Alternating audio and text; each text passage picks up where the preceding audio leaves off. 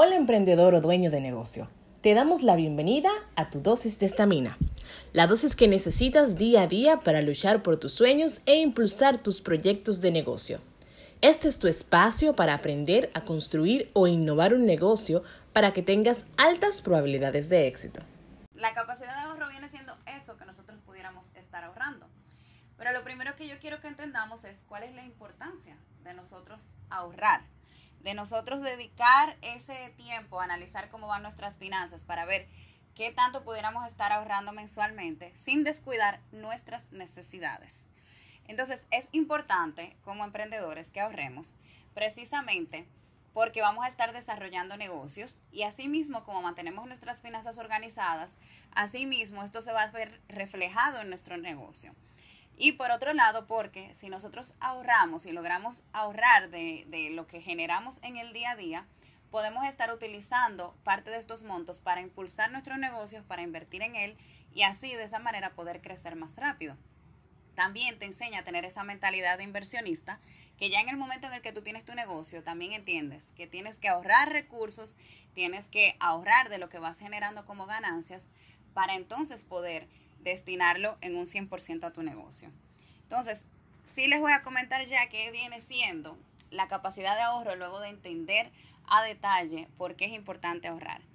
La capacidad de ahorro no es más que tomar en cuenta todos los ingresos que nos entran.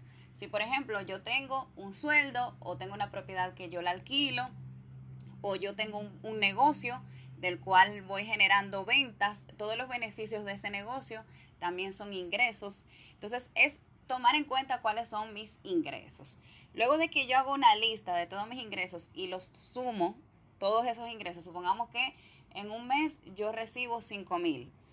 Entonces luego vamos a hacer los gastos. Vamos a hacer una lista de absolutamente todos los gastos que nosotros tenemos, ya sea eh, supermercado, ya sea restaurante, todo lo que nosotros tengamos como gasto, vamos a hacer una lista de cada uno de ellos para ver qué tanto estamos gastando mes a mes. En cada una de esas líneas, es decir, cuánto yo gasto en supermercado, cuánto yo estoy gastando en restaurante, en salón de belleza, en producto para la limpieza del hogar y lo vamos a separar de esta manera. Y luego, ¿cuál es el siguiente paso? Hacer una clasificación. ¿Cuáles de esos son necesarios y cuáles son innecesarios? Y ahí es donde está la clave de ahí es donde podemos partir para ahorrar. Por ejemplo, ¿cómo yo puedo definir qué es lo necesario? Lo necesario es aquello que sin eso yo no pudiera vivir. Por ejemplo, sin un techo yo no puedo vivir. Sin la vestimenta básica yo no puedo vivir. Sin comida no puedo vivir. Entonces, eso es lo necesario. ¿Qué viene siendo lo innecesario? Todo aquello con lo que si yo no gastara en eso, de todas maneras yo puedo seguir viviendo. Por ejemplo, ir a un restaurante es cierto que ahí tú comes y resuelves una necesidad básica, pero tú puedes cocinar en tu casa y sale más económico. Entonces el restaurante viene siendo algo innecesario. El salón de belleza es algo innecesario también. Entonces, eh, la idea es clasificar lo que es innecesario. Otro ejemplo es la vestimenta. La vestimenta hasta cierto punto es necesaria, pero si ya tú tienes, por ejemplo, para ir a trabajar tres pares de zapatos, ya esto puede ser suficiente para tu trabajar. Ya... ¿qué es lo que tú quieres? no, porque yo ahora les voy a explicar, les voy a explicar con detalle qué es lo que va después de que hacemos esa clasificación. Esa clasificación no es para juzgarnos y decir, ah, no, ya yo no puedo gastar en más cosas, en, en nada de lo innecesario. No, nada de eso, porque nosotros estamos aquí en la vida para disfrutarla, pero la idea es que la disfrutemos de una manera organizada y eso es lo que les voy a explicar. Terminando con ese ejemplo de lo que es eh, innecesario en cuanto a la vestimenta, ya yo tengo mis tres pares de zapatos que son los esenciales, digamos los colores básicos para yo poder combinar para ir a trabajar. Ya cuando yo empiezo a comprar más zapatos de estos, esa parte es innecesaria. Cuando yo tengo un closet con más de 200 piezas, hay una parte ya que es innecesaria. Entonces, eso es lo que tenemos que entender. Simplemente entender que es necesario y que es innecesario. Pero no es para que dejemos de gastar en lo innecesario, sino para que planifiquemos cuáles son nuestras prioridades en la vida, qué es lo que nos va a dar la felicidad. Porque, por ejemplo, yo puedo tener planes, yo puedo querer eh, iniciar mi negocio, comprar un local, eh, o quiero irme de vacaciones con mi familia y para mí eso es lo importante. Entonces ahí es donde yo evalúo qué cosas innecesarias yo pudiera eh, sacrificar, que no tienen que ser todas, pero yo voy definiendo. De lo innecesario yo puedo sacrificar esto en específico. Eh, ¿Y qué viene siendo la capacidad de ahorro entonces?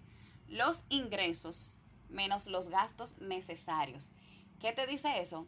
Que si tú no gastaras en lo innecesario, tú pudieras estar ahorrando hasta esa cantidad. Por ejemplo, me entran 5 mil mensual y yo estoy gastando en total 3 mil. Pero de esos 3 mil que estoy gastando, hay mil que son innecesarios. Nada más 2 mil son necesarios. Entonces, 5 mil que ingreso, menos 2 mil necesarios, me quedan 3 mil. Yo pudiera estar ahorrando hasta 3 mil. Ya ahí depende de mí, de qué yo quiero lograr en mi vida, qué cosas sacrifico y qué no. Si yo disfruto ir al cine, yo no tengo por qué eliminarlo. Simplemente yo sé que es algo innecesario y que si en algún momento yo quiero lograr una meta y quiero lograrla lo más rápido posible, pues ya yo sé, déjame revisar qué es innecesario de lo que estoy gastando para ver por dónde yo puedo sacrificar. Y otra mentalidad que tiene que tener el emprendedor es de no pensar exclusivamente en sacrificio. Debemos pensar también en cómo genero más, cómo tengo más ingresos, de manera que no tengamos que sacrificar nuestro estilo de vida para poder lograr nuestras metas. Entonces son dos vías. O yo ahorro de lo que gasto o yo genero más ingresos. Entonces, eso es lo que le quiero dejar sobre la mesa. Y como les comenté, no es que tenemos que dejar de disfrutar nuestra vida, para nada. No es que tenemos que sacrificar y dejar de gastar en todo lo que es innecesario, no. Son decisiones que tomamos de acuerdo a las metas que queremos alcanzar. Y lo ideal es que después de que yo defina qué es, cuál es el monto que yo voy a estar ahorrando mensualmente, por ejemplo, decidí que ya en lugar de ir semanal al cine, nada más voy a, voy a ir dos veces porque quiero ahorrar más.